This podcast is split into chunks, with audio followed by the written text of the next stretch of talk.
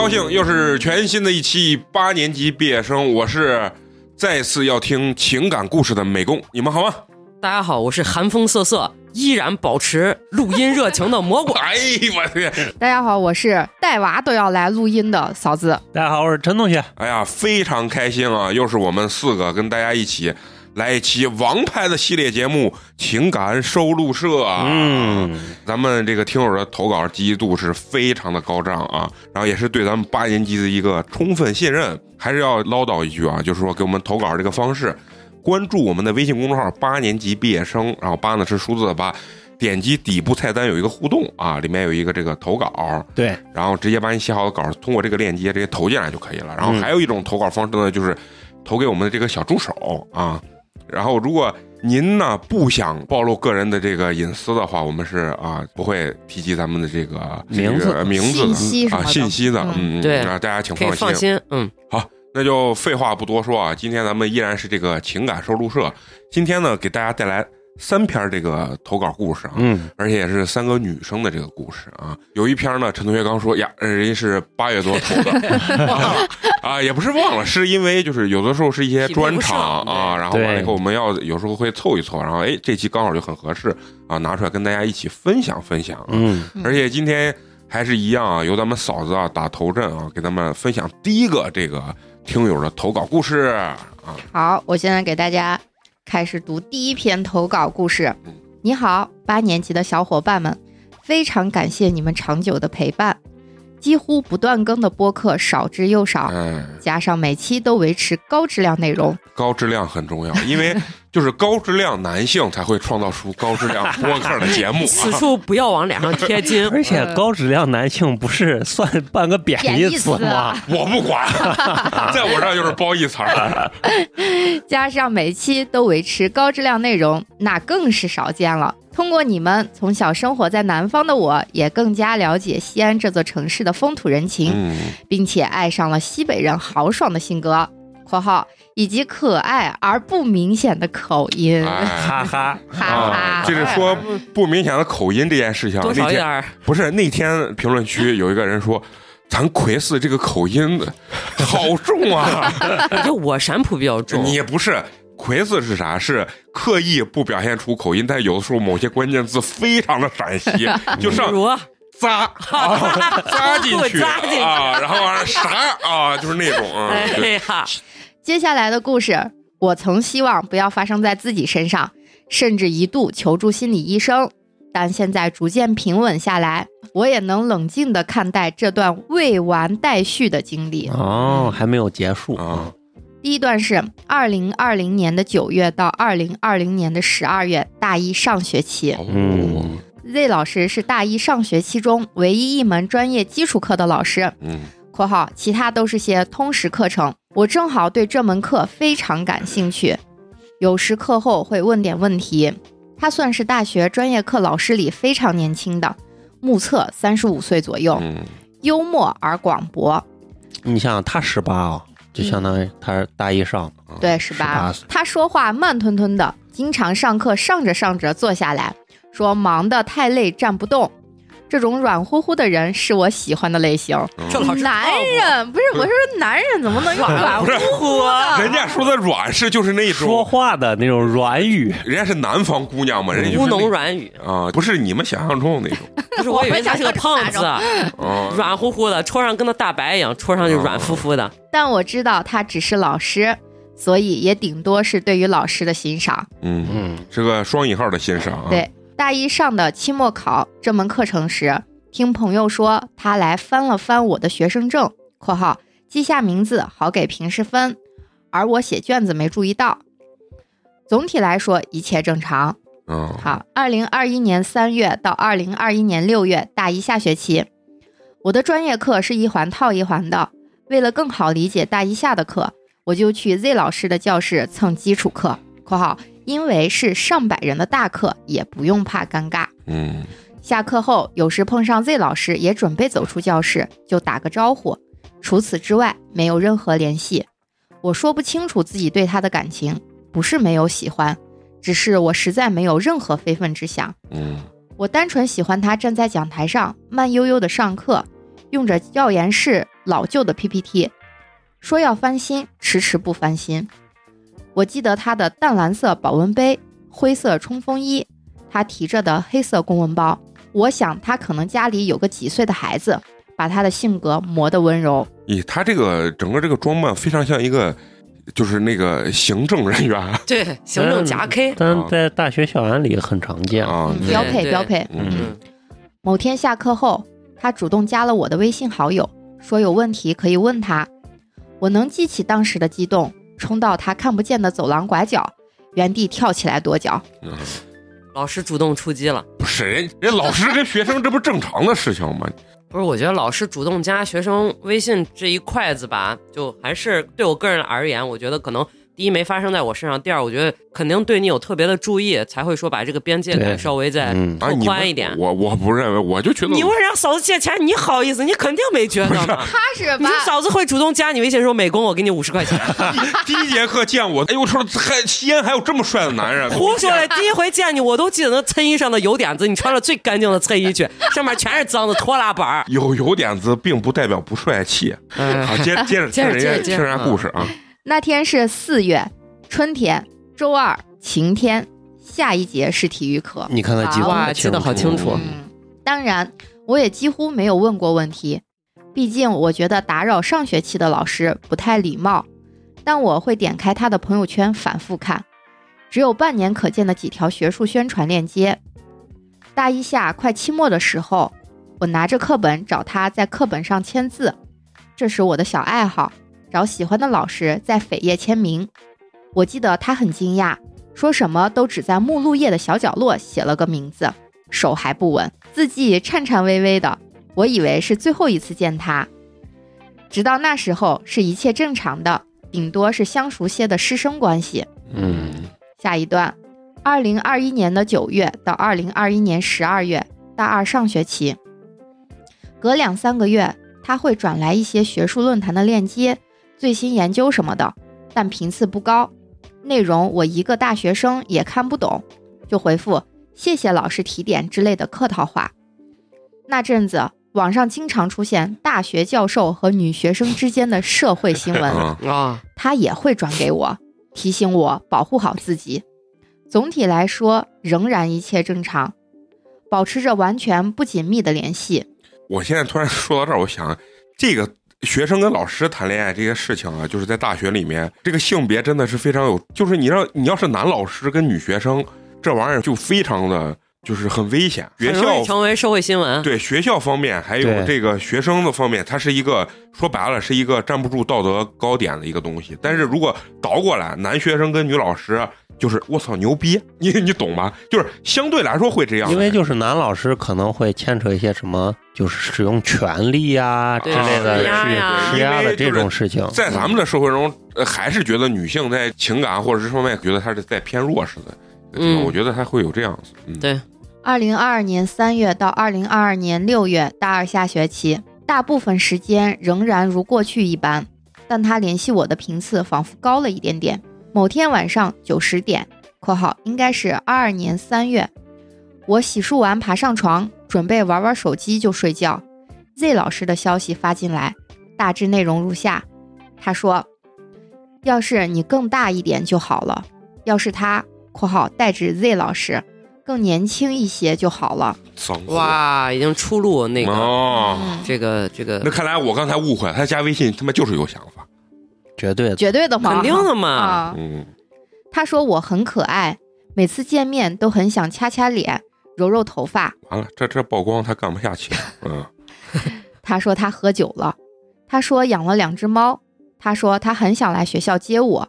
他说就算真的忍不住来接我，也一定请我不要出寝室，一定不要见他。生气 不是你生气啥？我知道你现在不知道这个老师是什么背景是啊！吧？对，这不是他的家庭状态是个啥？啊，那可能还没说到呢，哦那就有点冲动，但是我觉得这个老师这一篇那个微信小发过来作文，有点猥琐。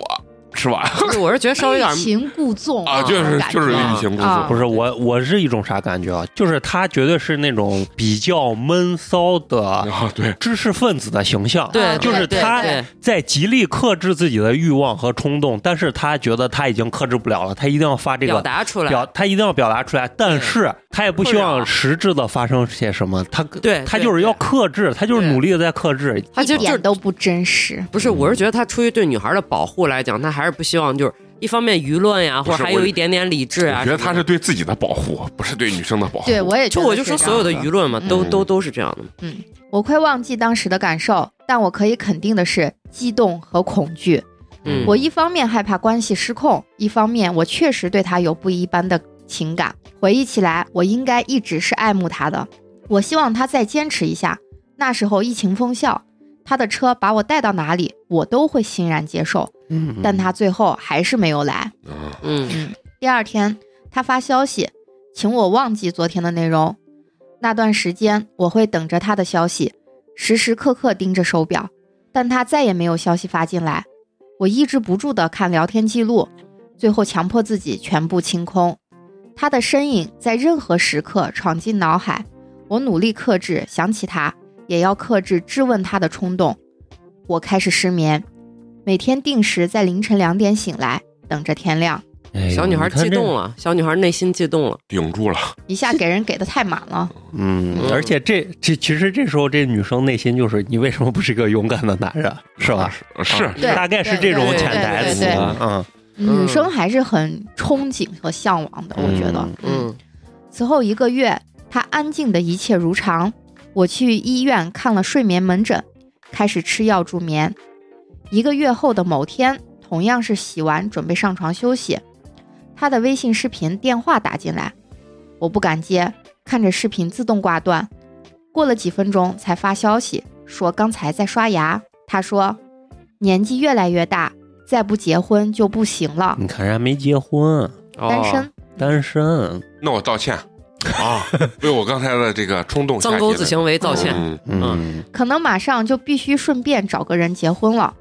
他问我是不是应该这样，我说如果这样能让你安定下来，我很开心。他说以后我要去做自己想做的事，趁着年轻多体验，不要为学术界的老男人低头。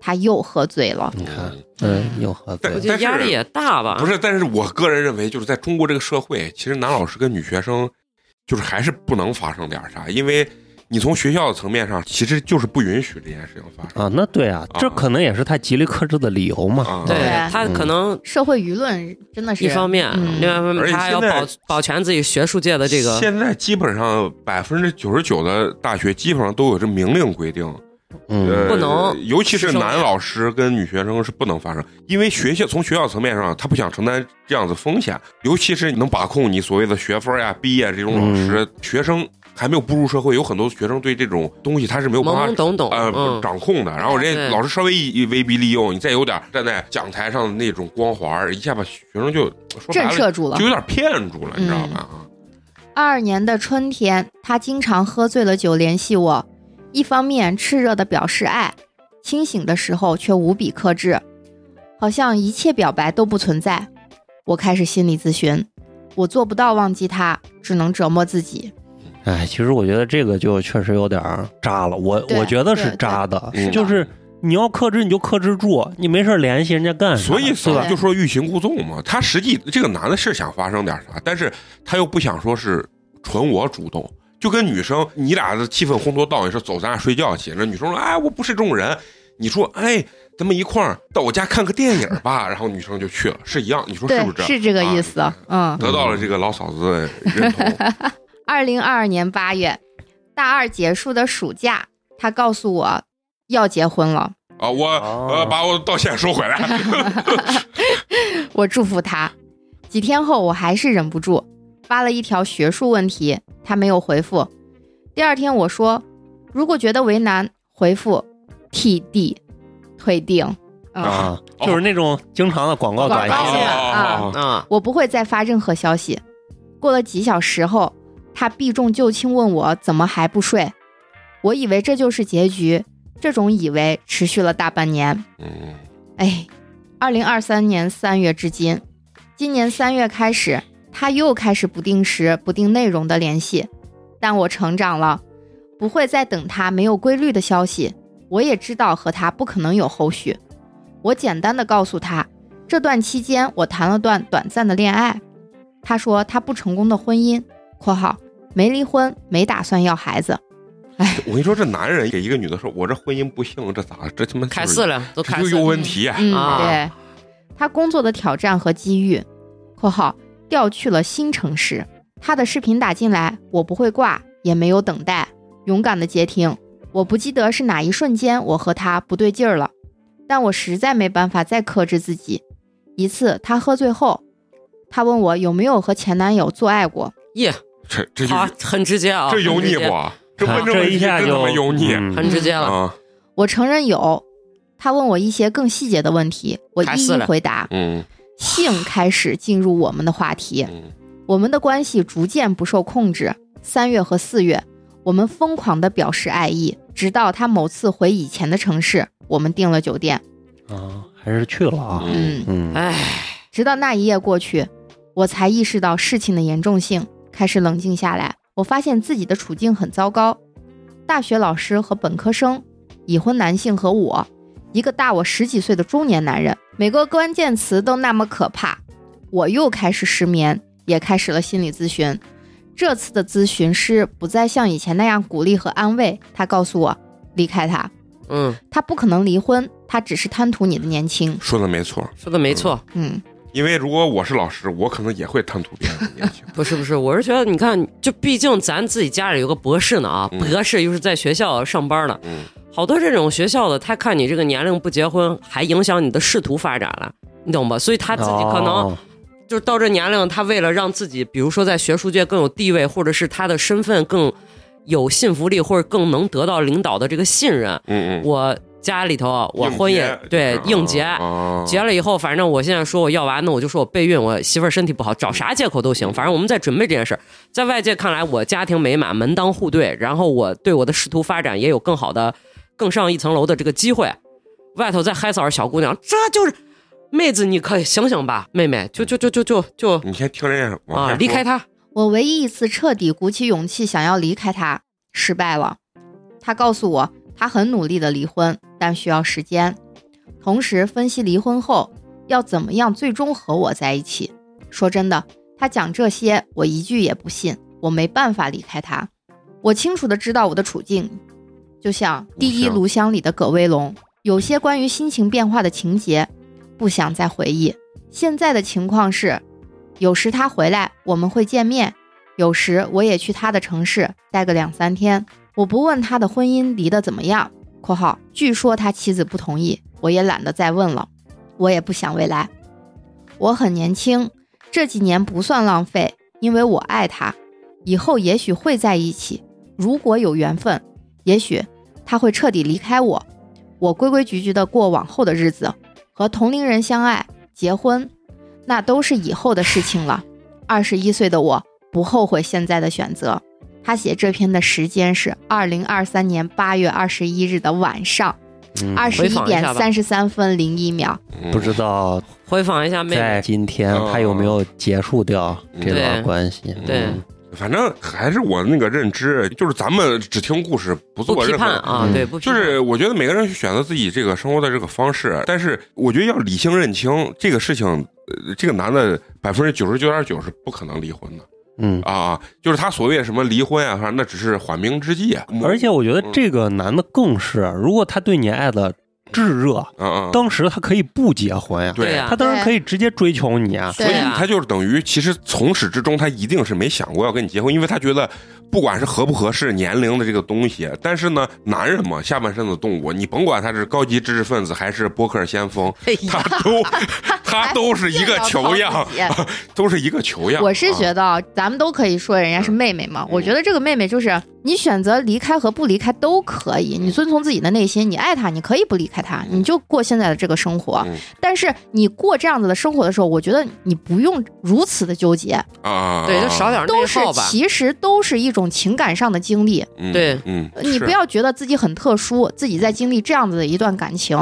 我觉得就是有很多很多的人比你的情感经历丰富的多，嗯，对，但是人家不会内耗，他我觉得太看重身份的对等这样子的一个社会关系了。他他他肯定还是在乎别人的眼光啊，他这个年龄又小，我读完他这一篇，他给我的感觉就是，他其实是一个家教相对来说挺严格的一个乖乖女形象。嗯啊、就是她的嗯三观呀，然后包括她的情感呀，其实都是一个挺单纯的一个妹妹。对，是是是，嗯嗯嗯嗯。所以就是，也许十几年之后，你到三十五岁的时候，你回看现在，你就觉得不值一提，对，真的是不值一提。我就觉得你一定要享受生活，过好当下。嗯。你爱他，你就跟他在一起，你就不要考虑什么他所谓的他的那一段婚姻呀，怎么样这样那样的了。是对，就是因为在这段关系中，就是你俩都是犯错的那一方，哎对啊对对，是这样，就世俗眼光一定是这样，。对，但是呢，我觉得这个男的比你更坏一些，因为他的人生经历，包括他的年龄，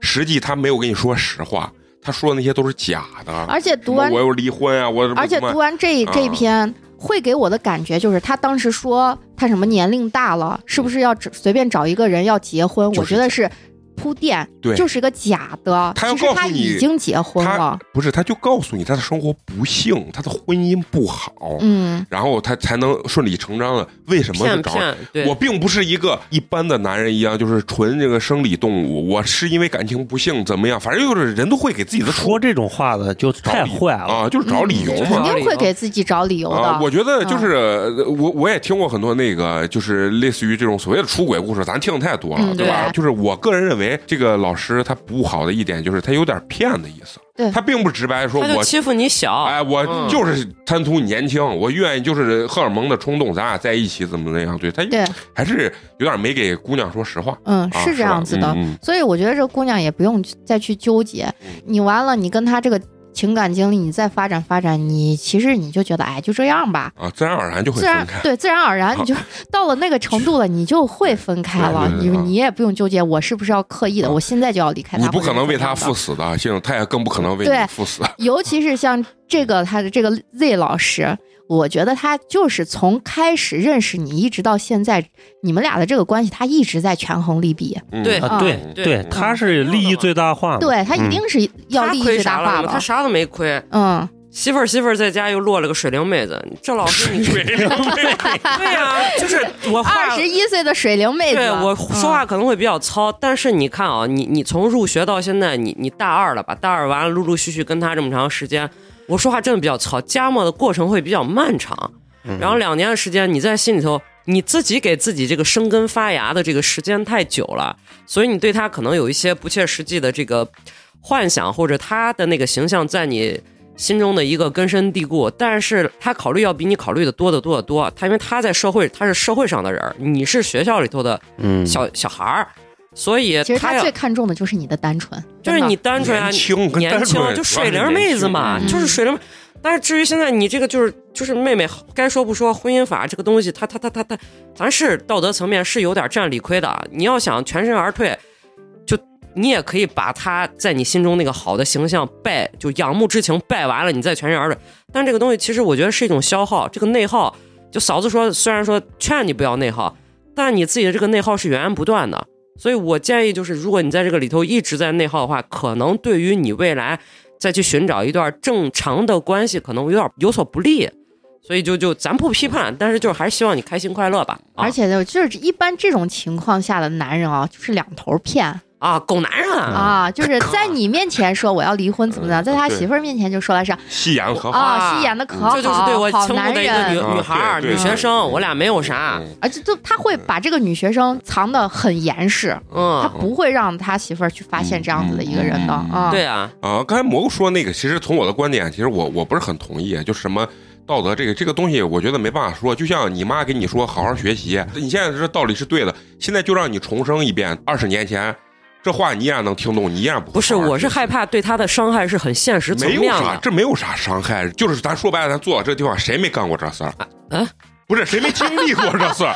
就不是你没同时过经，就是咱不是说有一定很深，你没同时过接接触两个我男人我可能刚表述的有问题但我害怕的是啥没？有啥，就我害怕，第一，我在把事情就是往最坏的考虑。如果翻把了，他媳妇儿找到学校或者来找到你撕逼，把你就伤害，我是怕对你的伤害产生更大。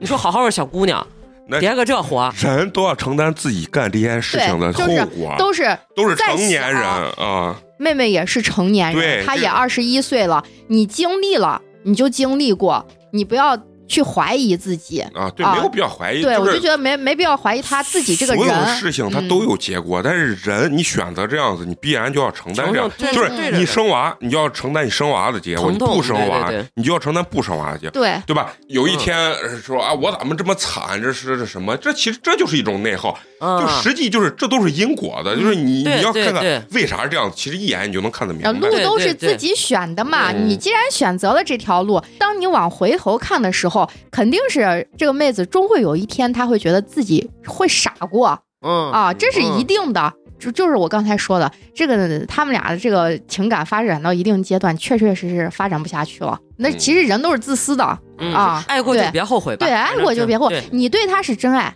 嗯，你就想这样子就可以了。你对他是真爱，你也不要后悔自己，你也不要怀疑自己啊，就。仰慕了一个老师，最后发现老师人品不好，结束了，就啊结就结束了他。肯定有一天就自己也会现实起来的。嗯随着年龄的增加，他也会现实起来的啊。现在是恋爱脑、爱情至上，但是有一天他真的万一有一天，反正真走到一起了，反正就就就祝福嘛祝福吧，咱们就祝福人家嘛，这就说明人家真的就是遇上真爱了嘛嗯啊！但是我是觉得可能性比较大，因为如果是真的是真爱的话，就像陈同学刚才说的是，刚开始就不给你说啊，我年龄到了，我要结婚了这样子的话，嗯，这个男的是在一开始目的就动机就不是很 nice 吧？不是我作为男的给你分析，我才三十五岁碰见一个二十一岁的学生，这个老师多成熟，他两眼就能看出来这个女生对他啥意思。对对，他是先确定这个女的对他有意思，他才出击的。嗯，他才加了那个微信，他不是跟跟这个女孩一样说，哎，我先喜欢上这个人，所以他不是因因为我喜欢而去跟这个人接触，而是因为哦，你对我仰慕，我好下手。男人就是，这样，是这样子，是这样子的。嗯这个啊事情就很正常。但是我就说了嘛，为啥我们老觉得不能去评判对与错？就是在这个关系中，两人肯定都有错，但是我选择这条路，那我必然要承担这样的一个后果。啊嗯，然后你说谁人生中没有点什么差轨啊，什么这样的这、这种东西？脱轨，嗯我我认为百分之九十五的人实际上不会太受到这种东西的影响啊。他疯狂爱上这个人，然后以后我正常生活、情感生活都被击溃了，我觉得这不可能。你咱刚才经过一段激烈的讨论，我就想起什么一个给咱长篇大论取关咱的这个听友啊，啊，有人说咱们光说男人的错，有人说咱们光说女人的错，但实际这个东西我们真的没有办法掌控。这这这种东西就是主观性太主观，因为他可能听啊到这个故事的时候，他觉得这个故事对他特别深刻，然后结果你评判的时候，你说你觉得这两个人都有错，或者是你说了个男的错，他就觉得哇，你好好媚女啊，欢迎开播 D spec 记得艾特我们 啊，就这样。啊对对，就这个个东西太主观了，没有办法啊。对对对对我们尽量就是说，我们想表达很真实的东西，我们自己内心的感受，对，不要上升到价值上的高度，就是咱就是以听我们也没有那么高，对高我们没那么高的高度嗯啊。嗯，行。好，这篇儿引发了大家激烈的讨论啊。那接下来一篇呢，就由美工给大家分享啊。呃，他是这样说的：他说，主播你们好，偶然间呢听到八年级毕业生这个电台，听到大家的投稿，不禁想起我的故事，也是近期来一直很困扰我的事情，是一段从高中到现在持续了十年的感情。哇哦，只有学生能如此长情。嗯，有些事情呢，或许骂谁呢？骂在座所有 都是垃圾。有些事情呢，或许因为自己还年轻，还没有阅历，能够想的那么明白；也或许是因为反复出现，而让自己总是游离在明白与不明白之间。上高中的时候，也算是自己的初恋。那个时候呢，自己对于爱情很懵懂，只知道一点，那就是对于眼前这个人是真的非常喜欢。但是呢，他有一个前女友，高中就有前女友，好好，我多少有点羡慕你这个朋友啊。哎，似乎两个人之间呢，都对于过去无法忘怀，而他的前女友呢，也是三天两头给他打电话发短信，导致我们很不开心，并且呢，也十分害怕失去。谈了快一年的时间，我们之间呢，不再像刚在一起一样美好，而是他总是对我不耐烦，提出了分手，把我一切都拉黑。我总是丢掉尊严的去挽回他。终于有一天，我们彻底分手了。我最害怕的事情也随之发生了，他和他的前女友在复活了，在一起了。对，就这种事情，真的对女生来说真的是很害怕，是吧？就是感觉自己像一个替代品。如果我我跟你分手了，是就是找前女友比找一个新女朋友对我伤害其实要大，就是或者内心的那种是不平是衡是是是，嗯，嗯，对我也我也其实我也是这么感觉，就是反过来也一样，我找个女朋友，她跟她前男友复合，你玩我呢吗？我就感觉不是弄缩了吗我？是不是各方面都不如人家，就有点这样子那种感觉不是，那我倒没有自我怀疑，停止内耗，啊。直接发疯啊！就凭啥嘛？你看咱蘑菇姐啊，劝别人的时候，哎呀，真的是你有时候好好劝劝自己吧啊。好的，好的，好的。好，接着来啊。他说他和他的前女友在一起了，这对于我来说是打击很大的。一个礼拜瘦了将近十斤，妈哟，这是学生时代干出来的。这是一个减肥的好方法呀。嗯啊嗯，因为你美工哥当年也确实是 有过这样的经历，跟初恋分手的时候，一个礼拜瘦了十斤，真假的？真的完全吃不下饭，天天喝可乐，就靠可乐为生的。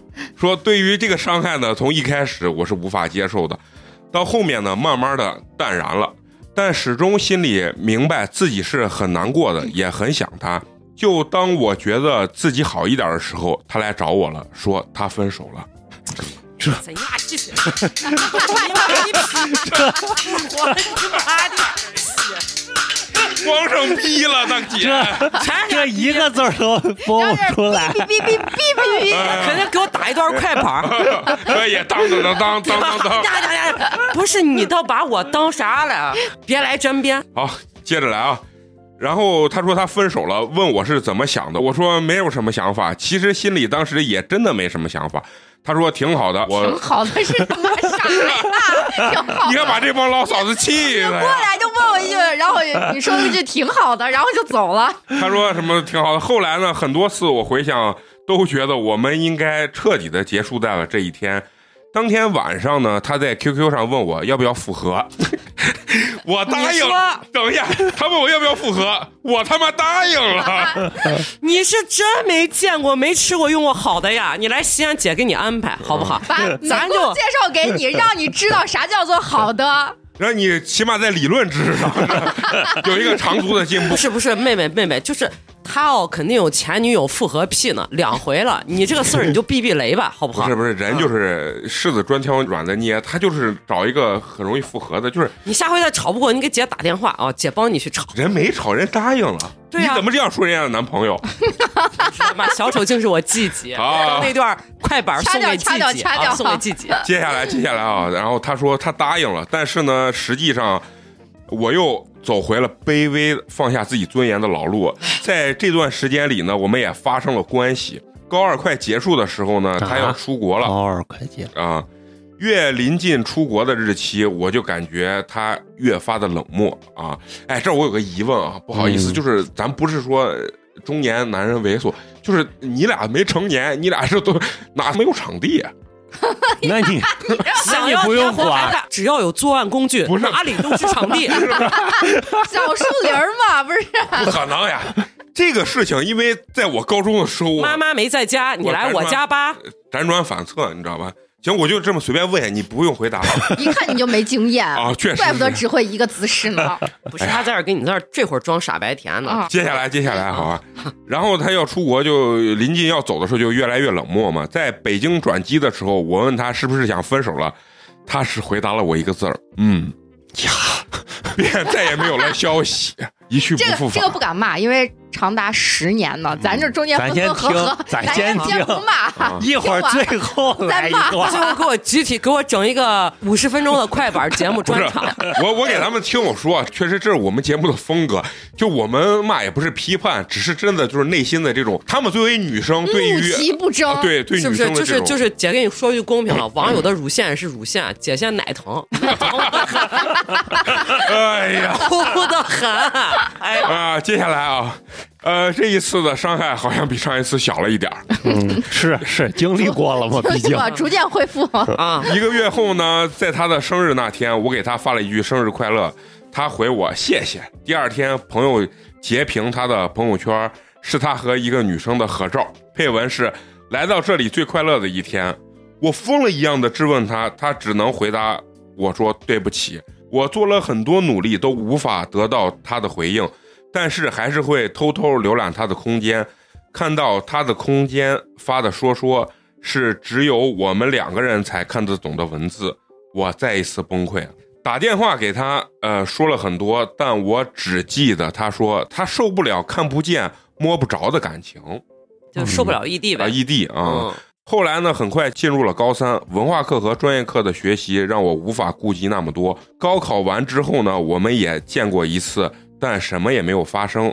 时间来到了大学，我也交了男朋友，但是呢，好像并没有那么喜欢，只是对方很喜欢自己，只是对方很喜欢自己，嗯就是因为别人男友男孩喜欢他啊，男孩喜欢他。啊，他不太喜欢人家。啊，对，然后我们后来也加回了微信，这个应该说是她跟她这个前男友啊，嗯，她经常在我和男友的合照下面评论一些鄙夷的话，我也没做理会啊。但是对于她的动态，其实也一直默默关注。一次在知乎上偷偷视奸她的账号，发现她回答了一篇知乎问题是：为什么女生在恋情结束后，很快的会和下一任在一起？是没有爱过吗？然后她的回答里说到我们俩的故事了。通篇都是他对我的愧疚与想念。最后说到他看我一眼就知道我根本不爱现在的男朋友。女生很快进入下一段恋情，可能是因为非常脱离不开上一段感情。自己给自己脸上贴金呢。看到这个回答。嗯，我内心百感交集，但我并没有做什么。稍等啊，我先不念后头啊。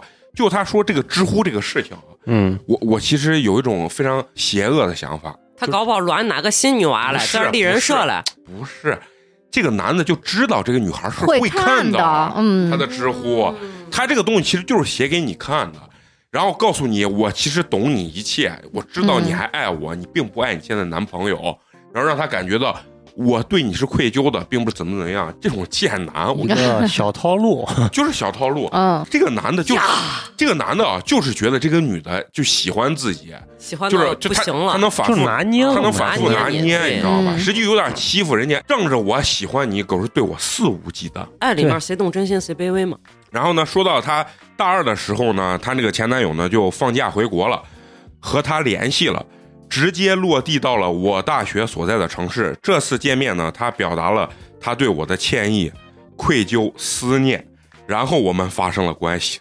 垃圾，哎，这种我我特别看不起骗人的这种男的，就是你要说想睡你就睡，啊别他妈说我爱你，我愧疚，然后完了骗个炮，你知道吗？对啊，这个我是确实有点看不起啊。对啊，low 逼。啊，对我也想说 low 逼。就是也是他他的出现让我明白了，我对于自己当时的男朋友呢，其实没有那么多爱，更多的是感动。于是呢，我和当时的男朋友分手了，但我们也并没有在一起。那个假期呢，我们做了情侣会做的事情，吃饭、到处玩、旅游、开房，但没有情侣的身份。我极尽全力的对他好，只是希望他能记得我的好。假期结束，他回国，我们依依不舍的告别。刚走那一两个月，他偶尔会说想我，但我们也不会多聊。后来我察觉到他可能是谈恋爱了，也不再联系了。呀，他可能在你知道另我现在外他的一个知乎账号上说，不是，他可能去那儿又说对那个女生我愧疚、啊思念。不是我哎我我直播一下现在直播间主播的这个这个表情啊，全员扶额嗯，啊，小狗摇头，全员扶额，小狗摇头。不得逞，不得哎逞。说些这小俏皮话啊 但是想一想，人家就是个大学生，大学生，啊，啊！继续继续，嗯后来他不就不联系了吗？嗯，但却很病态的觉得那个女孩都是宾馆。啥？哦哦，后来他察觉到，呃，这个男生可能谈恋爱了，所以两个人不再联系。但是他自己可能病态的觉得那个女孩就是宾馆，而我才是家，哦，就是明白，就是旅馆，嗯就暂住，而他才是家。然后我可以等待他回国，可以去他想发展的城市。很多时候我明白他很渣，可也不明白自己究竟是爱还是不甘心，两者兼而有之吧。我觉得妹妹啊，妹妹，这站在村口望，村村都有丈母娘啊！我就给你这男娃定性了。然后 接下来啊，没毛病。人家这个女孩可能并不一定比咱小啊。人家说现在大学毕业以后呢，工作之后呢，我遇到了我现在的男朋友，他很爱我，我也很爱他。我觉得自己遇到了人生中最合适的那个人，他了解我，懂我，包容我，可就在这个时候，前任大学上完，回到国内，考到了香港的研究生。他找到了我，说了很多，无外乎还是过去那些话，说自己在国外的时候真的很想我。他觉得自己一辈子都欠我的，全世界任何一个人他都不欠，唯独对我不一样。妈的垃圾！这种话又垃圾又又 low 逼不，是这个，我真的为啥想骂街？这个事情，我作为一个男人，我真的觉得你为啥要就是你可着一个养冷怂薅啊，薅成葛优了。不是，我觉得他实际就是精虫上脑，他真的他他他就没有别的想法。不是不是，他可能是觉得人家这妹妹确实对人家好，我是觉得啊，他这种话他是对之前所有的女的都说，我觉得他这就是一种套路嘛。对啊他都说，都说就看哪个回应我，我搂谁，而且他要么就是谁咱搂席呢？那就是就是嘛，要么就是他觉得他说这个话就这妹子上套，对，回回都管用，那我就回回跟你说，就跟那啊家暴男一样嘛，把你打完跪地下打自己，然后你回回都吃这一套，他下回他妈还回回打你是一样的。人家美工都知道学新姿势，你这男朋友连新话术都不学呀？哎呀，真是小不是我我狗摇头我主要是觉得你这个东西就是有点玩弄人感情的那种感觉，就是对啊，你让人喜欢你，就是是不是反复把人那个心拿捏呢嘛，在这践弄摩擦哎，我觉得这个确实不好啊，真的是真的是，我是觉得他没有建立在一个平等而两情相悦的过程，他是用骗达到他所谓的上床的这个目的。不高级不高级，一点都不高级你。说不高级这话说，继续小狗摇头啊，啊继续啊。然后呢，呃，就说唯独对我不一样啊，我做什么他都能接受，骂他也好，怎么样都好。我当时很爱自己的男朋友，可对于过去的伤痛呢，始终无法释怀，甚至对于自己的难过感到愧疚，因为可能觉得对不起自己的男朋友啊。想问自己为什么有现任还会被前任影响心情？他还是一如既往的，只要回到家乡就会找我。前两天他再一次找到，哦，前两天就在他截止他投投稿的是这个前啊，再一次找我，嗯我的态度刻薄冷漠，因为自己也总是复盘这段关系，似乎他总在伤害我，总在付出。他说每次回家都能想到我，我说但凡你身边多一个人，你都不会想起我。哎，那你这话说对着，这事儿就这男的真不高级，太 low 逼了。嗯，他说后天去女朋友家见父母啊继续念，啊没事儿，不要惊讶。继 续继续，哦，我以为不是他给你立了是个单身人士，然后说后天要去女朋友家见父母，我沉默了很久，说我不感兴趣。很奇怪的就是，对于过去我好像真的无法释怀，同时我也不想了解他现任的情感现状。他说他很怀念十六岁的我，我说十六岁和二十岁都是我，也有你一份功劳。他吻了我，我很生气，因为这样让我对现任很愧疚。他说他变了，不再像小时候一样那样任性，说他会被现在的女朋友挂七十个电话。我立马打断他，hold on hold on 啊，这个是我自己加的，因为你也是个瓜马，博客先锋我比较说一些英格雷。好好好，我不卖词儿，他说我立马打断他，我不想听了，因为曾经被挂断七十个电话的人是我，曾经对我说三十岁以前不会结婚的，他如今二十六岁就想要和别人成立一个家庭，我好像还是没有办法接受。很多时候我都觉得我早就释怀了，可是现实总是告诉我我不是这样的。我知道我在他心中有分量，可是我们不可能在一起，我没有办法辜负现在的男朋友，因为那是对一个人或者一个家庭的责任。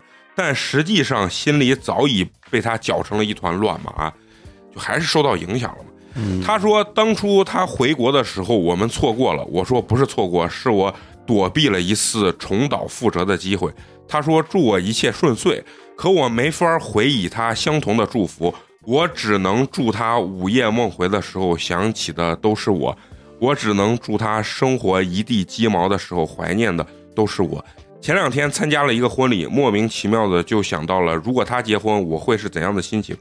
现在想来，也许人生总是遗憾，选择了 A 就会有 B 的遗憾，选择了 B 也会觉得 A 是遗憾。也或许现在的想法都太年轻，人生也不是只有虚无缥缈的感情。回首过去十年，我一度觉得风水轮流转。曾经我卑微的求他别走，到后来他总是怀念我的好。可现在才突然明白，也许我从来都没有走出来，但是为将来的难测，就放弃这一刻吧。为将来的啥？为将来的难测，就是难以预测的哦。一些事情，嗯，就算放弃这一刻，就是意思。嗯要放下了，嗯。嗯。呃，我我个人感觉啊，就是人实际他能写这么多，就是没有放下，因为对对感受对对很下他给自己在洗脑，就说我应该放下了，我我不能对不起我男朋友。嗯，但是我还是想说，千万不要相信这个感情什么能怎么多牛逼什么的，你相信交给时间，对。一切都会过去。不是说你人生选 A 就有 B 的遗憾，选 B 就有 A 的遗憾，因为你人生还会遇到 C、D、F、Z。但是我啊！但是啊，就是在这个女生身上，我觉得光有时间可能是不够的，因为这个男生就像狗皮膏药一样贴在你你的身上，切断嘛，斩断你必须在斩断的情况下再交给时间，可能才能有用。我跟你说，你内心肯定是有不甘。我说报复男人最好的不甘就是冷漠，对不理不理他，然后你就用他的生活，对，你就用他对你的手段，你去对付他，对对对他他就会觉得哦，这个女人好有意思，对哇，嗯好好吸引我对，啊！好有魅力，就这些事情，为什么我说的这么如此这么自信？因为我曾经也被人这么拿捏过，对吧？我也觉得呀，我太爱了。结果现在一想想，时间过去之后，你会觉得毫无感触，你知道吧？曾经那些东西对对就是全部都是人生的经历，根本你要做自己的甲方，不要让他成为你甲。你把主动权交给人家了，你人家在往你心口捅刀子，你把刀主动递出去了呀。不是，我觉得大家其实不应该分析的这么浅薄，因为这个女生一定是有她。你想想这个女生，再想想上一篇那个女生嗯，她们为什么都能干出来，在一个第三方视角人看起来如此幼稚和不理智的行为但是他们俩还还是不一样，啊？是是不一样的。哦对对，就是我觉得第二篇这个女生其实是很大一部分就是中学时候女生的一个代表。我觉得她们的身上的一大特质就是没有自信。嗯我觉得在她们身上缺乏最多就是自信。嗯嗯对然后我我是觉得啥，就是像蘑菇姐刚才说的这些话，其实说出来很简单，放到自己身上谁也逃不开。即使现在，我依然会意乱情迷，依然会在就是午夜的时候对对爱情就是反复的这个纠缠，但并不一定是对谁。就是我意思就是说，他还是会，你的人是一个动物嘛，情感动物，嗯就包括第一篇、第二篇，从内心来说一定是能理解的。我们只是分析，就是这个男人他真实的想法是什么。对对吧？他为什么会做出这样的东西？是因为他觉得你的感情让他拿捏，所以他才敢这么就是肆无忌惮的对你。嗯，我们只能分析到这儿，但至于你能不能逃脱出来，对或者什么就是解决自己这人生的这这一段时间的内耗，我觉得这个也不要担心，因为全部都用交给时间，绝对能过我去。我我觉得这个妹子啊啊，其实这问题啊，你说好解决也特别好解决。嗯，你午夜梦回的时候，你好好问问你自己，你嗯觉得他爱不爱你？他爱过你吗？就但是反倒是因为你没有爱过我，才一直这么不心有是不是，人人都会洗脑的。嗯，你看他刚文章里说了一句话，我知道我在他心里还是有分量的，嗯这就是给自己洗洗脑呢？就是嗯其实哥，咱今天咱四个人嗯听完这他的故事之后，咱都知道这男的对他是啥样的感情啊，对，啊，爱还是不爱？其实咱们每个人心里边都能看对。一眼就能看出来。但是他不，不，但是我觉得不是因为咱什么比人家年龄大或者不是不是不是，是因为咱是局外人，对对是啊就是他，我觉得就是稍微清醒一些、理智一些。他理智不了嘛。我觉得他是应该去权衡利弊的这个人、啊，就你不要想的是。呃，我祝他午夜梦回，想起的都是我；我祝他怎么怎么样，想起的都是我。跟你没关系，不是说这话的时候，实际他午夜梦回，对呀对呀都是他，就是让这妹子放下这个男孩，我觉得是一件很难很难的事情。那我就给妹妹一句话吧，就这东西，你不要相信人，要相信人性。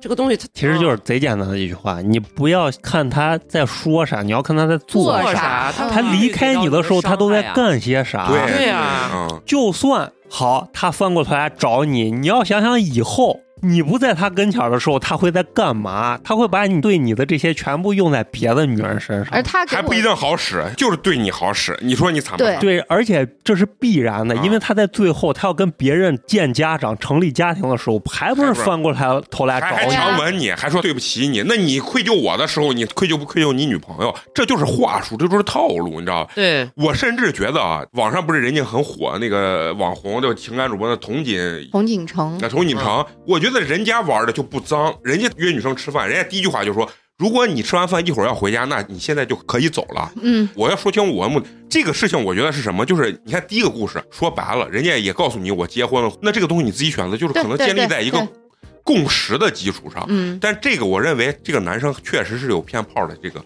非常大的嫌疑，就是一寂寞来到你的城市，我就找个顾炮。对呀对呀这话贼难听，但是但他妈是就是这道理，就是这意思。嗯而且还是个知根知底儿、长久的，甚至有一些啊那种男的玩的脏，还有那种就是就是怎么讲意淫啊，他一直从小到大十几年有这个感情加持，我跟他叠活的时候还能更快乐，就这都哎呀。你确实脏，你说的这话就。是脏呀！嗯就跟你说不要相信人，要相信人性呀！这对，刚才陈同学就说，你不要听他说什么，你要看对呀做什么。我一下就梦回，屡屡的伤害给你叠加，就是我每次打德之后，他说：“哎呀，美工我没排，我没排，熬夜。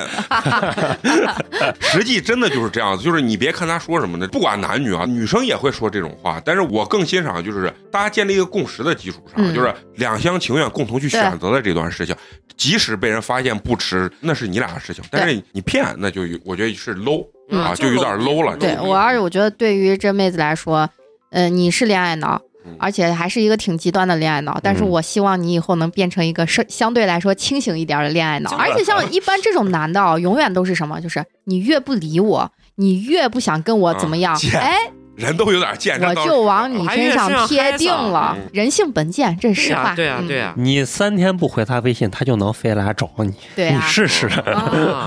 就是就是。嗯，好，那行，那这篇咱们就过啊。接下来一篇呢，由咱们陈同学跟蘑菇姐给咱们分享啊这边开篇比较欢乐啊。啊，好，Hello，我来啦！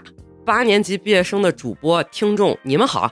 在我日复一日冗繁琐碎的生活中，各位主播的声音和听友们的故事陪我起床、通勤、入眠、改小册。大家就像在我千里之外的朋友，嗯值得深深感谢，嗯鞠躬致谢啊，客气客气啊！客气客气。我在这儿给你回鞠一个躬啊。啊，和绝大部分狗血的荒谬的故事比起来，我的恋爱故事平凡简单。如果能通过电波分享出来，给准备恋爱、正在恋爱的伙伴们带来一些思考，那我会非常开心。嗯零前情提要：我目前在一个二线城市，不漂亮，单眼皮儿，南方女生平均身高，微胖，不会化妆。我从小到大被父母亲和学校保护的非常好，有一份长辈们口中非常体面的工作。这份工作也使得我的社交圈进一步缩小，所以从本科毕业开始工作后，我积极拥抱相亲，去认识其他行业的男性。幸运的是，我的相亲介绍人都非常靠谱，给我推荐的男生至少从职业上看着都非常体面，嗯国企员工、公务员、医生等等。可能大家是对我的职业有滤镜吧，觉得这份职业稳定、轻松，有寒暑假（括号），但事实上并非如此嗯（括号完）。赚不了大钱是适合结婚对象。故事的男主角小勾还是小 J 啊？或者你现在念小丁，你再别挂了，我要写小 J。故事的男主角小 J 是我的第一个相亲对象，所以给我留下印象很深很深。他和我有一样的体重，却比我高十五厘米。你就说男生很瘦啊。嗯，看起来是个文弱书生的模样，瘦瘦弱弱，但是干干净净的。和他第一次见面前，我浏览了他的所有朋友圈，二次确认了他银行职员和本地人的身份（括号开放所有朋友圈在相亲市场上很加分）。最 最那完了，后我这三天可见，我是半年 呃，相亲的底端猎物，还不发工资，啊，最后再给大家小结一些相亲小窍门吧。职业病，职业病（括号完）。我们线上聊了很多各自工作上的事情，还算顺利，就约定了线下见面。见面前，我问他：“我不太化妆，你可以接受吗？”我工作中也是从不化妆的，孩子和同事并不介意。他说两个人相亲就应该真实一点，还转发了知乎上交换简历式的相亲内容给我，说相亲其实就是两个适龄青年互换条件，真实一点，节约时间。所以不化妆也没有关系。通过他分享的有的没的知乎链接，我才开始发现知乎上有这么多在当时我看起来有些魔幻 现实主义色彩的内容。嗯，门当户对、等价交换这些词也第一次进入我的脑海，一点点侵蚀初入社会的我对浪漫爱情的幻想。一，相亲初见，第一次相亲约定在一个高端商圈的高级烤肉店里，烤肉很好吃，他也很大方的买单。我是个非常善于倾听和提问的艺人，所以交谈气氛很融洽。他饭前没有来接我，饭后也没有送我回家。我很懂事的自己来自己回，很长时间我都觉得这样很正常。两个成年人约会为什么需要人接送呢？第一次见面后，我们又陆陆续续见了两三次，偶尔他会说：“我今天上午股票赚了你一个月工资呢，周末请你喝咖啡。”但是我们聊天的频率开始下降，后来变成一个月一两句。我想他大概不喜欢我吧，我有点儿小失望。再后来，我和我的初恋在一起了，就和哦等于这个小的相亲故事可能快结束是吧？可能这个男生，我自己的感受就是，可能这个女生，其实你有时候可能你没感受到你，你可能给对方感觉是你不太主动，所以这个男生就会觉得一直是我在主动找你聊天，而你没有主动找我。对，男生可能也会觉得哦，可能对方不喜欢我，就慢慢的他可能就冷了冷了，冷了啊对是有这种感觉。嗯，再后来，我和我的初恋在一起了，就和他断了联系。初恋是我同一时间的相亲对象，我的初恋告诉我，约相亲的女生见面接送是一种很绅士的行为，男生是应该这样做的。女生和陌生男生见面，就算介绍人靠谱，承受的风险也是更大的。这男的，他初恋男友也是在搁那黑诋毁人家前面的相亲对象，抖机灵，我觉得接不接都无所谓的事情，就是尤其第一回嘛，是吧而且对你，你说我第一回我怎么去你家楼底下分人吧啊、我也觉得分人就没有说就有一必须些人啊或者怎么样的，就是如果你把这个定成一个条条框框，那真的会很累。就有一些人他可能会比较介意，比如说我第一回跟你见面，那嗯咱俩还没有见过面，那最好是约到相相亲的地方。对啊啊，对啊啊直接，去第一回如果你让我下楼上你的车，我还觉得挺很奇怪啊，有点对害，我还挺害怕呢。我觉得都得坐后座。对，有点尴尬，对啊，就是这样。嗯，我继续啊。嗯二，初恋分手。我有一段非常美好的初恋体验，不是今天故事的重点。也因为我和他是彼此的初恋，我们还在笨拙地摸索怎么爱别人，一个爱逃避，一个不挽留，所以恋爱半年多，在我最爱他的时候，我提了分手，嗯他没有挽留。初恋分手的后劲儿十足，记得分手的第二天，我一张嘴就能流下泪来。还好那时候上网课，孩子们不会看见我在屏幕的另一边泪流满面。很长时间我难以入睡，一闭眼，美好的所有画面就四面八方涌来。嗯，当时不知道有播客，所以天天晚上听罗什么说法啊、嗯说刑法催眠。嗯，这这没啥不能演的。哦，是吧？对啊，依稀记得和初恋分手的那个晚上，他告诉我，想念一个人是很疼的，告诉我要努力的工作。每个周末我都在学校里加班，自虐式的读书备课，我不敢让自己停下来。那我有个疑问，为什么在最爱他的时候对我我我也有这个疑问分手呢人你看你们确实是一点不了解。人家说两个人都是第一回，然后不懂得怎么爱对方，然后去探索。他为啥在最爱的时候才提出分手？就是因为一个爱逃避，一个不挽留，可能我害怕就是面对这么很浓烈的情对，感。然后他是什么？他觉得他对这段感情是掌控不了了，啊然后他也不知道这个应该怎么处理，他就觉得，那我就干脆我就不要了，就是有点那种呀，我们恋爱大师，顶级恋爱课，播客先锋。就这就这两两分钟，你就两段话，值五百块钱了。这我没想到你还是个非常有学识价值的人，学识啊学识啊啊咱就是说懂，得感情的人啊。哎呦，分手快一年后，我开始接受新一轮相亲，期间保持着和小 J 的点赞之交。嗯，有天他突然和我联系，问我最近好吗？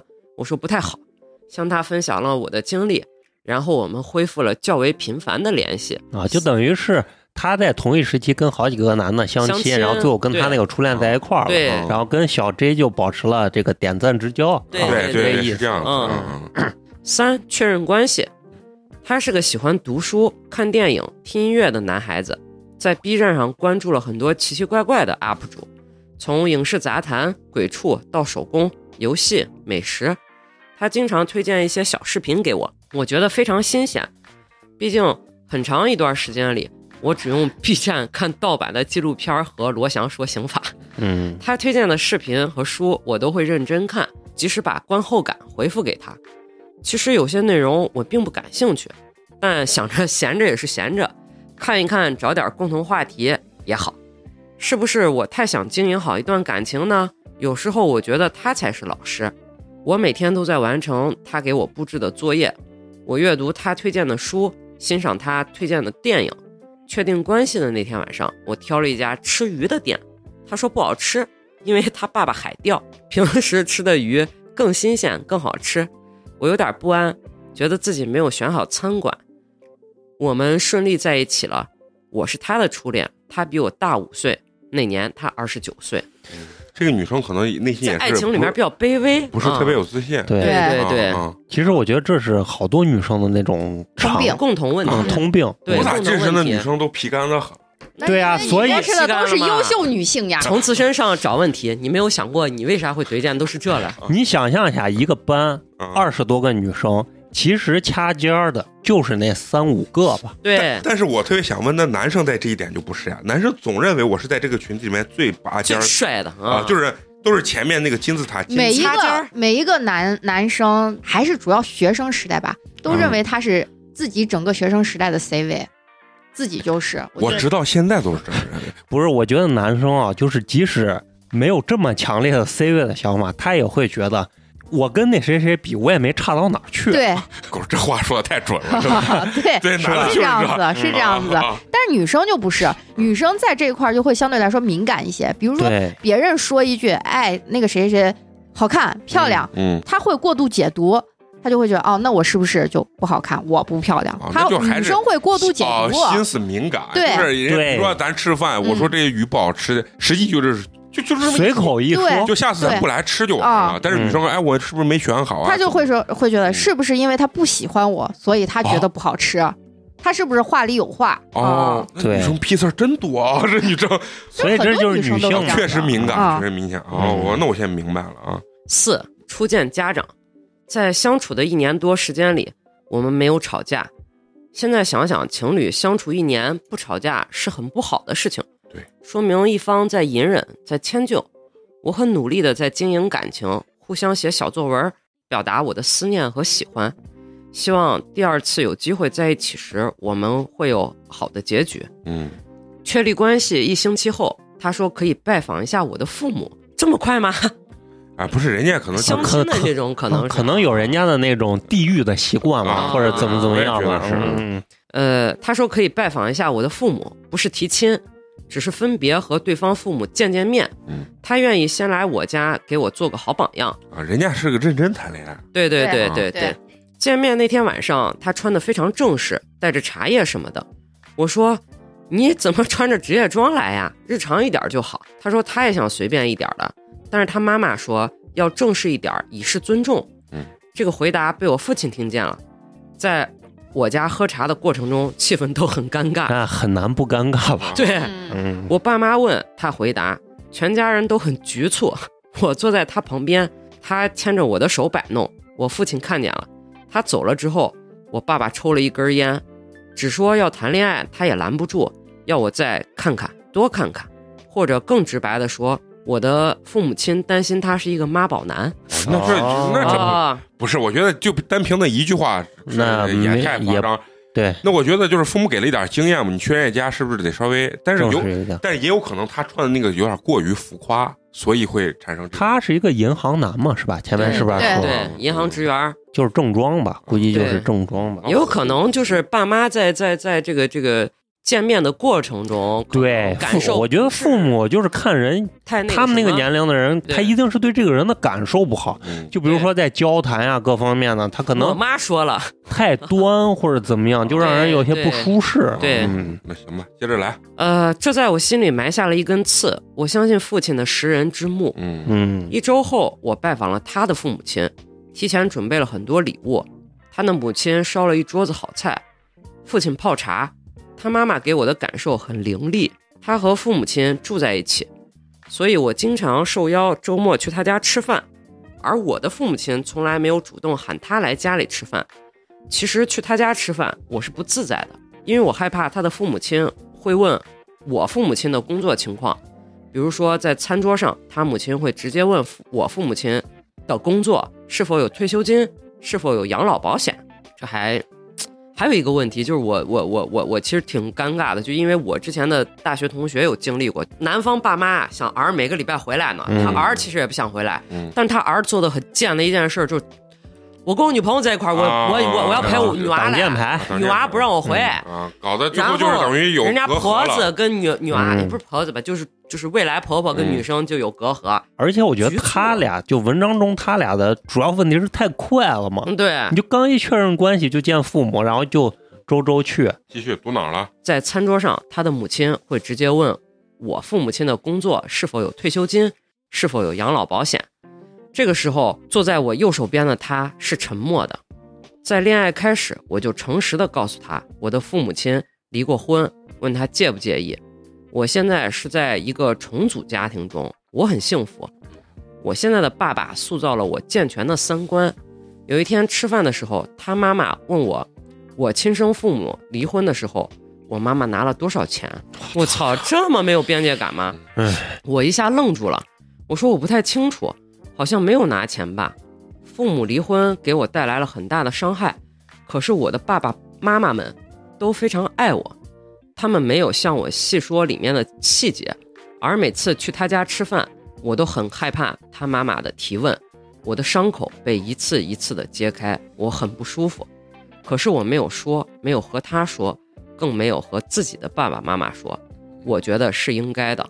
他的家庭条件很好，本地有房，父母亲是银行职员退休。哎，那我估计儿就是他爸妈给安排的工作呗。啊，啊。对，但是这这这他妈这个没有边界感也是很很哎，很，所有一切婆媳关系都是儿子的问题，嗯，你说的对，不是是因为你不会调节，不一定说这个人本身有问题，是你对这两个关系你没有一个合理的处置方式。就像这样子，就比如放到我，我肯定直接会说我妈，我说你为啥那 干啥？啊，对。你想咋？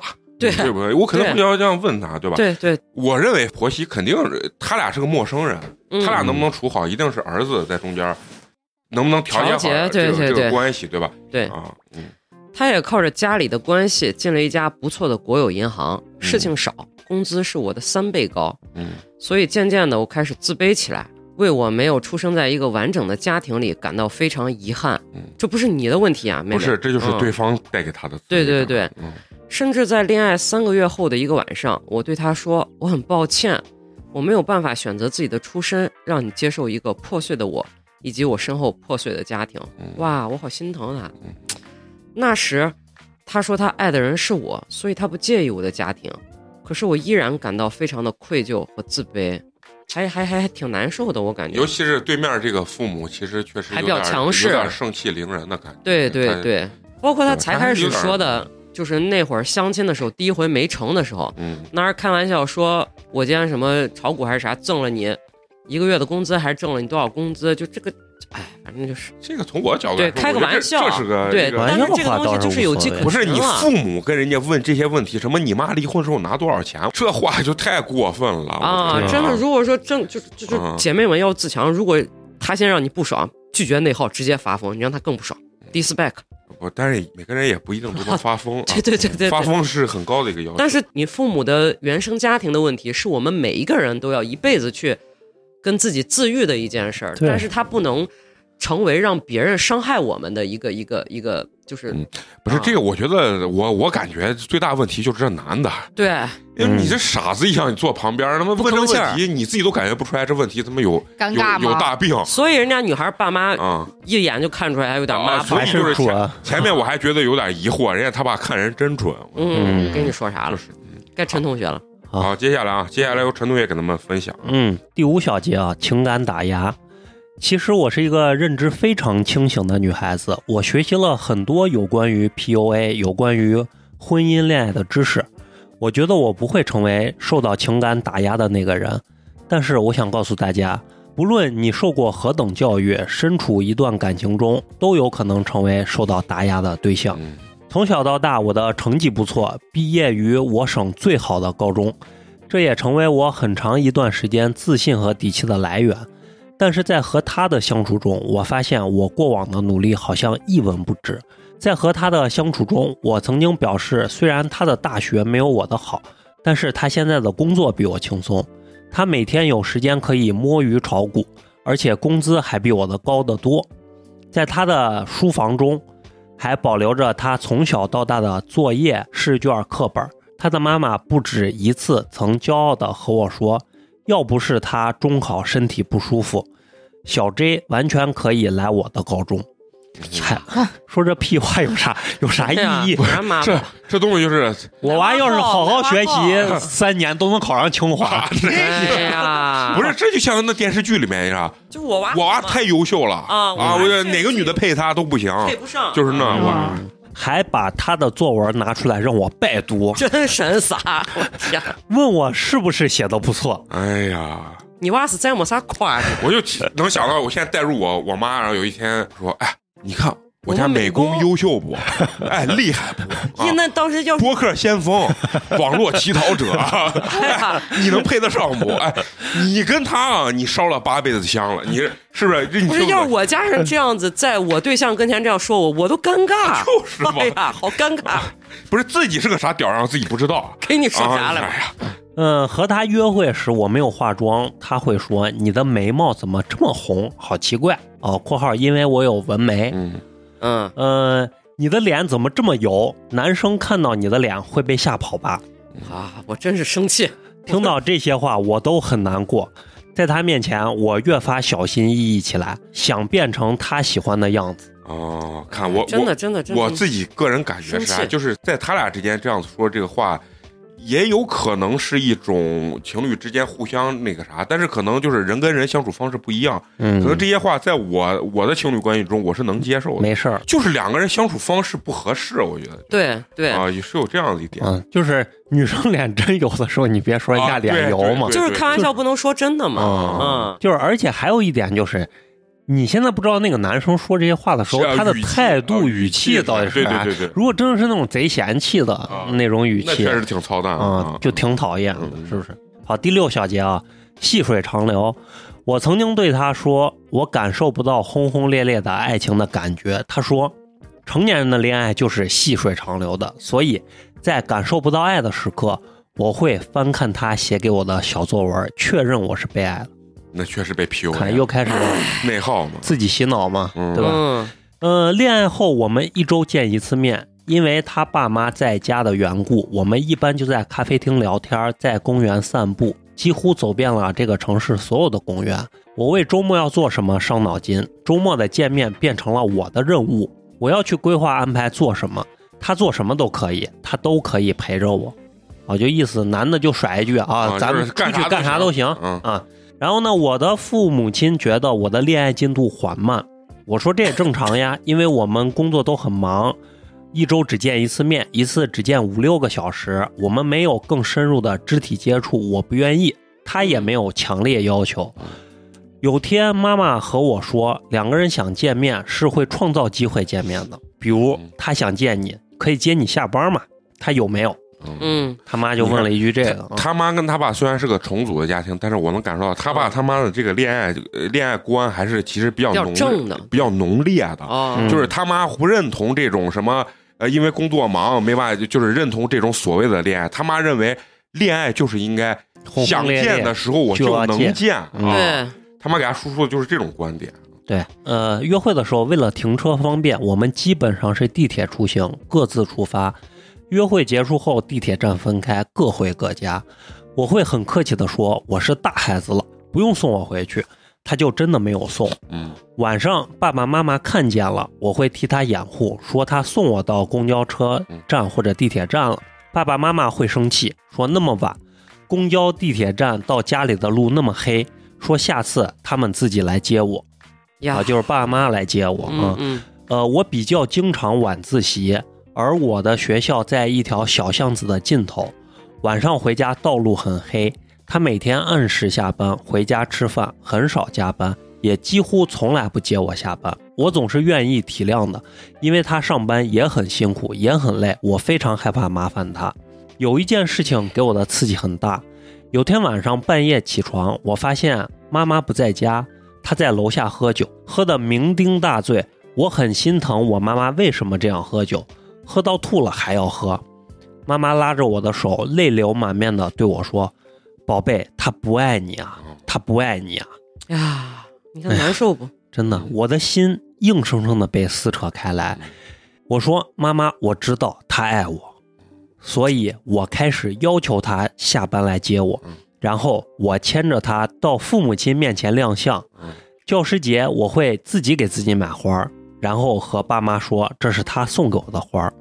我的外公外婆也不支持我的这段恋爱，他们说和你没有血缘关系的爸爸不惜做让你不高兴的事情，不同意你和他在一起，劝我再三考虑。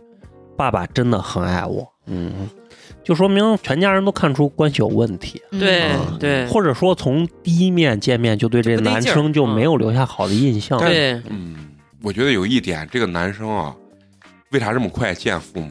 他妈的旨意，然对后去我也有很大探究这个家女孩儿这个家庭条件，然后结果一去看不满意啊。嗯。呃，第七小节说是否妈宝啊？很长一段时间，我都在知乎里搜索如何判断男友是否是妈宝男，男友是妈宝男怎么办？啊，之前努力的维护感情，我哪怕在爸爸妈妈面前都会为他辩护，说他带我出去玩儿点菜的时候很有主见呀。现在想想，这份主见是可能是我妥协让渡出来的。嗯现在站在上帝视角，我可以分享一些我的恋爱细节供大家参考嗯。首先，小 J 家里偶有小争执，多是 J 妈嫌弃 J 爸事情没有做好，一个强势的妈妈嗯对如都怪你爸巴拉巴拉巴拉，啊，你爸当年不听我的巴拉巴拉巴巴拉，嗯，你爸是一个没有出息的男人，失败子儿巴巴拉。巴拉巴拉啊。这个是美工家的，嗯。而每次吐槽结束后，他都会询问儿子：“你说是不是这样？” 纯 PUA 嘛，呃，母亲会在儿子身上寻求认同感和支持，父亲话语权不足。其次呢，小 J 享受着母亲事无巨细的照顾，母亲给他做早晚餐，他很少出门吃饭，觉得外面的饭菜不健康不好吃，水果要去皮切块端到面前，橙子要变成橙汁儿，哦。衣服到现在都是妈妈买的，我儿子穿黑色好看。哦哦，这一点绝对有问题，这就是前面我觉得都罢了，啊都是一个细致的母亲会做但是这个衣服这件事情，就有点控制他的那种意思。我觉得就有问题。甚至我就害怕这这么大了，我跟你说，这婆子再找个媳妇儿，肯定对比得能在洞房花烛夜时候偷听呢，不是不是就是你得像睡嘛，我啊，你得像我咋照顾我儿一样照照就是嘛顾他绝逼是的啊，然后还要可能这年年龄了，还给他娃自己洗裤衩子了，这太尴尬了。嗯，小 J 呢都是一副我无所谓的态度。第三呢，就是母亲觉得儿子最优秀，儿子觉得母亲最辛苦。他的母亲字里行间透露着一股优越感。餐桌上，他的母亲提醒我，现在相亲市场女多男少，男生吃香，要我好好考虑。这垃圾嘛，轮得到你说话不是话？哎呀，顶级 PUA 嘛，这就是嗯这是神经病！不是？我现在看出来，人家家也不是说不想跟他在一起，不爱他，对对，要不然不至于说这话嘛。就是我要确保我婚前我要把你拿捏了，你来我家以后受尽屈辱。对，怼他妈了，嗯是相亲市场女就是多男少，因为他妈的你就优秀呀，想法就是，我儿子娶媳妇儿娶的是一个照顾我儿子的保姆嘛。嗯，要我好好考虑。啊。然后我要变成像他母亲一样的女儿吗？嗯，你放心，你变不了他母啊母亲，他妈在你你就得像个小鸡子儿一样，你就是小丫鬟，啊，就是他妈管他爸跟他儿子，然后再管你，再管你，然后你还得受他儿子管。管。好，第八小节啊，分手稻草。我们细水长流恋爱了一年的时间，我越发的感觉到我的父母亲并不支持我的恋爱，不觉得这是个可靠的男人，嗯所以我越来越不开心。我被我的父亲和他深深撕扯。有一天中午，我去他家吃饭的时候，快要过年，又恰逢疫情，饭桌上他妈妈突然开口提起，今年寒假你不能出省，我儿子也不能出省，不如你们结婚算了。我操，这么随意吗？不是，哎我觉得如果没有前面那些，我觉得人家他妈说这也没啥太大问题，就就是抓紧这个时间。啊嗯，这还我觉得还是有一种就是真的看上你，想让你赶紧你俩结婚的这种。嗯，但是一结合上下文就不是很对劲了。就因为咱现在已经讨厌他妈了，他妈说啥我都讨厌 嗯，啊。对我看了一眼坐在我右边的小 J，嗯他不发言，埋头苦吃，我非常的难过，因为我更希望这件事情是由他向我提起的。就有个求婚呀什么的，嗯嗯，我真的想结婚吗？我做好结婚的准备了吗？我开始怀疑我自己的选择。我告诉小 J，一个幸福的婚姻要得到双方父母的认可。他告诉我，他的父母亲没有问题，他的父母亲愿意接受我的家庭。你看这话说的！愿意接受。这男娃也是没情商呀，嗯哎呀，但是这男娃人家心里就这么想的，你高攀了，就是啊！呃，但是他很奇怪，为什么我的父亲不肯接受他？嗯我夹在中间非常为难，一边是我爱的人，一边是爱我的爸爸妈妈。嗯小 J 对我说，他的朋友就是要谈的差不多，带着男朋友回家见家长，只要两个人坚定，就可以在一起结婚。但是我总觉得我们两个的感情中差了点什么。有一天，我接到介绍人的电话，哦，这还有介绍人呢啊！嗯，相亲嘛，嗯，介绍人劝我再三考虑这段感情，因为他听见男方的家长反问他，我到底有没有重视这段感情，是不是在玩弄他的儿子？我深深的受伤了。原来他的父母亲是这样想我的。其实说这话也没啥问题，因为他这边确实是犹豫的，就人家那边提了结婚，然后他这嗯他这边是犹豫，但是没有考虑到这个问题的根源到底在哪。就是前对对就是对上下文联系嘛。嗯对，呃，我提出了分手，他问为什么，我说因为阿姨瞧不起我的家庭。嗯他回答，我的亲生父母离婚，女方没有拿到一分钱，本身就很有问题。嗯，你咋？哎呀，轮到你这儿叭叭，就你有嘴，哎呦喂，真的，真的这个话一说出来，人就想笑啊。真的是我哑然失笑嗯，竟然如此，原来如此。我对我的父母亲越发的愧疚，他们给了我一个充满爱的环境，一个瞧不起我的家庭的人，永远不可能成为我的另一半。嗯，清醒。清醒，清醒干他整体他整体是有点不是那么自信，但又非常清醒的一个姑娘啊。对对对，我突然间清醒了，我的潜意识并不想和他在一起，我的身体也并不喜欢他。嗯嗯，结语啊，这是我的上一段感情经历，简单干净，不奇葩，不狗血，但是塑造了我的恋爱观，让我成为了更好的自己，也遇到了更好的人。我和现任交往一年，快结婚了。嗯是的，我有了冲动和他在一起，我会和他拌嘴吵架，在他面前说流氓话，嗯在他面前哭到花容失色，在他面前展示出真实的、完整的我自己。我也要当逃兵的时候，他会把我抓回来解决问题。我每一次约会，他都会来接我，再把我送回家。我和他的恋爱进度很快，三个月就达到了之前快一年的熟悉程度。我们觉得彼此认识对方很久，我不用想着每周末要做些什么，两个人抱在一起，躺在一张床上呼呼大睡，就是最治愈、最幸福的事情。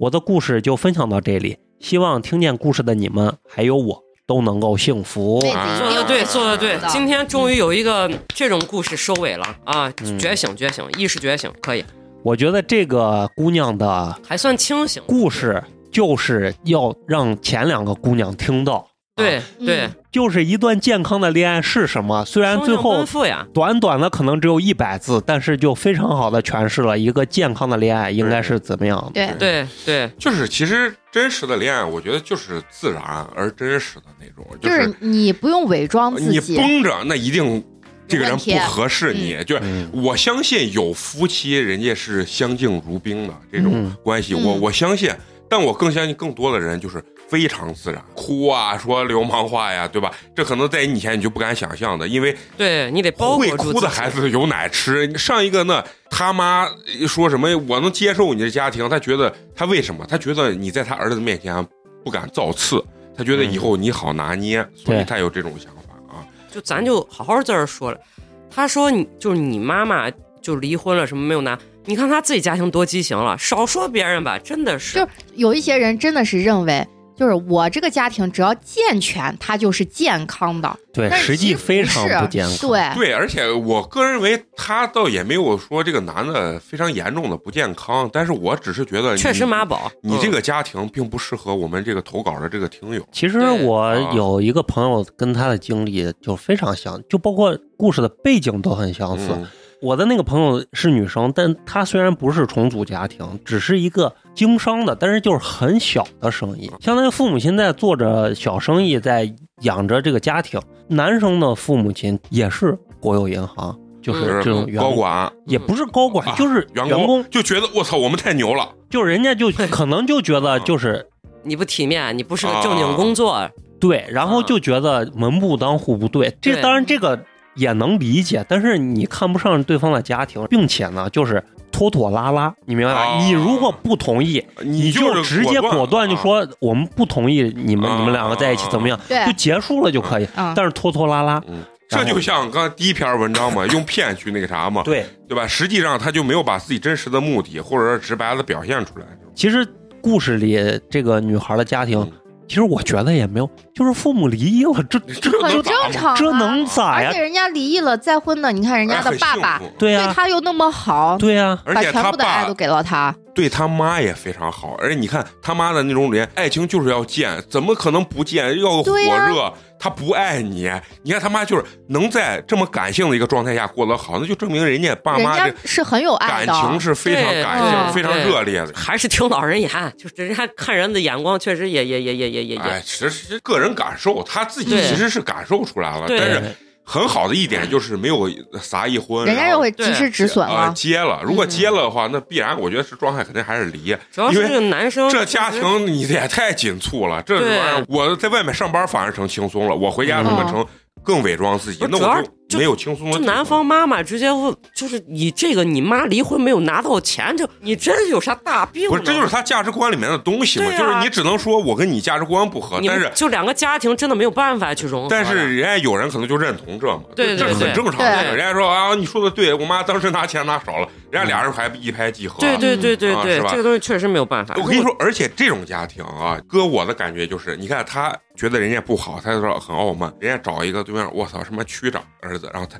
他妈也卑躬屈他就得舔他妈也能舔。啊绝对能舔。因为你们女儿太优秀了，我们高攀了，哎，我们以后怎么样？他也能干出这事儿。但是回家肯定给儿子默默交代，你好好把人家伺候好，咱还这咱也是，家咋咋当然。这这段是我们一言啊，啊是吧啊但是呢，我就感觉这就是人家的价值观，既傲也能卑微啊，就是关键是看你对面人家反正也也没啥问题，就是我我觉得就是没有啥大问题，就是人家的价值观就是不能说这个家庭有很大错的很大的啊，很大问题，只能说不合适。对对人家这么干事儿，人家说不定混的比咱都好，啊，对对吧？对咱一天兜里工资都不发，人家确实是呃小康以上水平，咱在那儿点评人家，但是我只是觉得咱肯工资不发，点评人家。咱肯定融入不了这样子一个呃生活环境啊群体生活环境里头。而且说实话，陈同学说的特别对，一般这种人混都不会差嗯啊，因为人家权衡利弊嘛，就是把呃很多利弊的东西放到了第一第一点上面啊，利益至上啊，利益至上，精致的利己主义者。对，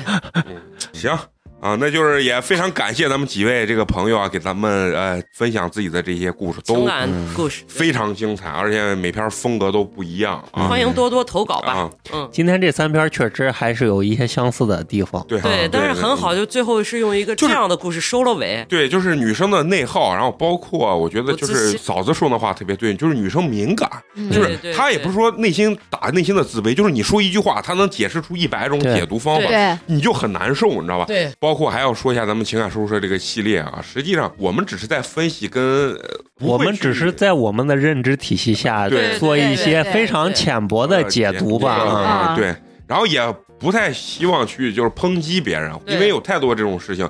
一，我们希望能给我们的投稿啊，包括我们来的嘉宾一个非常安全的一个环境，对吧？很舒适嘛。就是要说一个非常锋利的话，就是别以为你们的道德有多高，嗯人都一样。是是这件事情只是你没拿出来说，我们所干过的很多事情，不一定有人投稿所说的正确，啊，不对一定有人家正确，对对吧？其实慢慢长大，就像你说的，这些学生呃跟他老师这件事情，嗯过十几年，当你到他那个年龄的时候，你就觉得这些事情就不值一提也都不是事儿，对啊，都不是事儿了。所以我就觉得广大的听友嗯跟咱们也一样，就不要轻易的站在道德制高点上嗯去衡量、嗯去批判嗯人家的这种情感经选。择选择，对，选择嗯当局者永远是迷的。之前我不是看人家中央电视台那个纪录片嘛，就是采访一些贪官嘛，嗯，有多少那党性多么坚定的人坐到那个位置上，因为所谓的监管疏忽，最后根本自己又控制不住。人都是这样，就对是你在骂贪官，我认为是应该骂的就是监管制度的问题，不是这个人。当你坐那个位置上，你可能比他还坏。对嗯，包括就是人家说你没受到诱惑，可能这个诱惑不够大，还没有对对是这样，嗯，所以希望大家就是在听的时候，就是一个猎奇，就是一个开心的一件事情。见识见识啊大家就像的多样性。我们想创造一个感受，就是说啥，就像我们自己平常闭麦之后互相聊对方八卦一样。嗯其实我们把听友就当成人家这样的朋友，我们就是把很多别人的八卦分享出来，把我们自己的八卦分享出来，大家就是当一个八卦。去听就行了。陈同学说啊，那我肯定不会暴露我的八卦，因为我是一个口风很紧的男人 我是八年级嘴最严的人。